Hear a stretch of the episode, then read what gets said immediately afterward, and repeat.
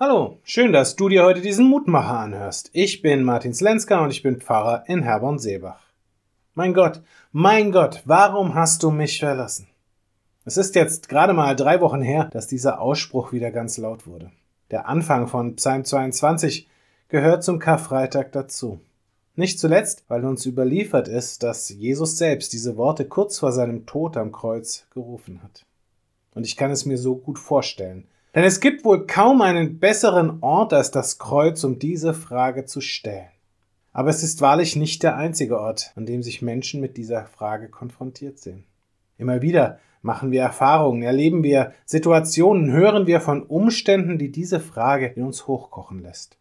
Warum, Gott, hast du uns verlassen, mich verlassen? Warum greifst du nicht ein, Menschen, Menschen sich gegenseitig ermorden, wenn Naturkatastrophen uns heimsuchen, wenn Hunger und Not so greifbar werden, wenn in meinem Leben alles drunter und drüber geht.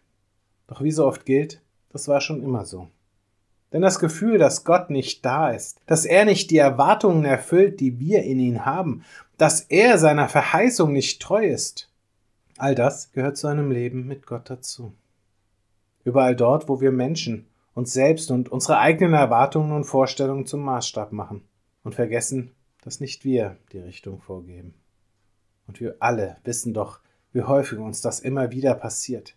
Nicht, weil wir es unbedingt darauf anlegen oder aus einer Überheblichkeit heraus, sondern einfach, weil es eben passiert, weil es dazugehört, weil der Weg, den wir gehen müssen, uns manchmal auch mit echt großen Herausforderungen konfrontiert, die wir nur allzu gerne umgehen würden und bei denen wir einfach nicht begreifen können, warum Gott uns so etwas zumutet.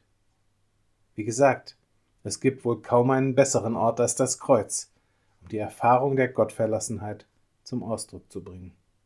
Doch am Kreuz und in jeder anderen Situation gilt das, woran uns die heutige Losung erinnert. Ich habe dich bereitet, dass du mein Knecht seist. Israel, ich vergesse dich nicht. Jesaja 44, Vers 21. Gott hat uns versprochen, bei uns zu sein. Und nichts von all dem, was wir im Leben erleben, wird daran jemals irgendetwas ändern. Nicht einmal ein Kreuz. Ich lade dich ein, noch mit mir zu beten. Vater, wie oft komme ich mir verlassen und verloren vor. Ich erlebe so vieles, was mich daran zweifeln lässt, dass du es wirklich gut mit mir und mit dieser Welt meinst. Das tut mir so unendlich leid. Und doch kann ich nicht anders. Vergib mir. Und schenke mir immer wieder eine Erinnerung daran, dass du doch schon lange versprochen und unter Beweis gestellt hast, dass du mich, dass du diese Welt niemals vergessen wirst was auch immer passiert. Amen.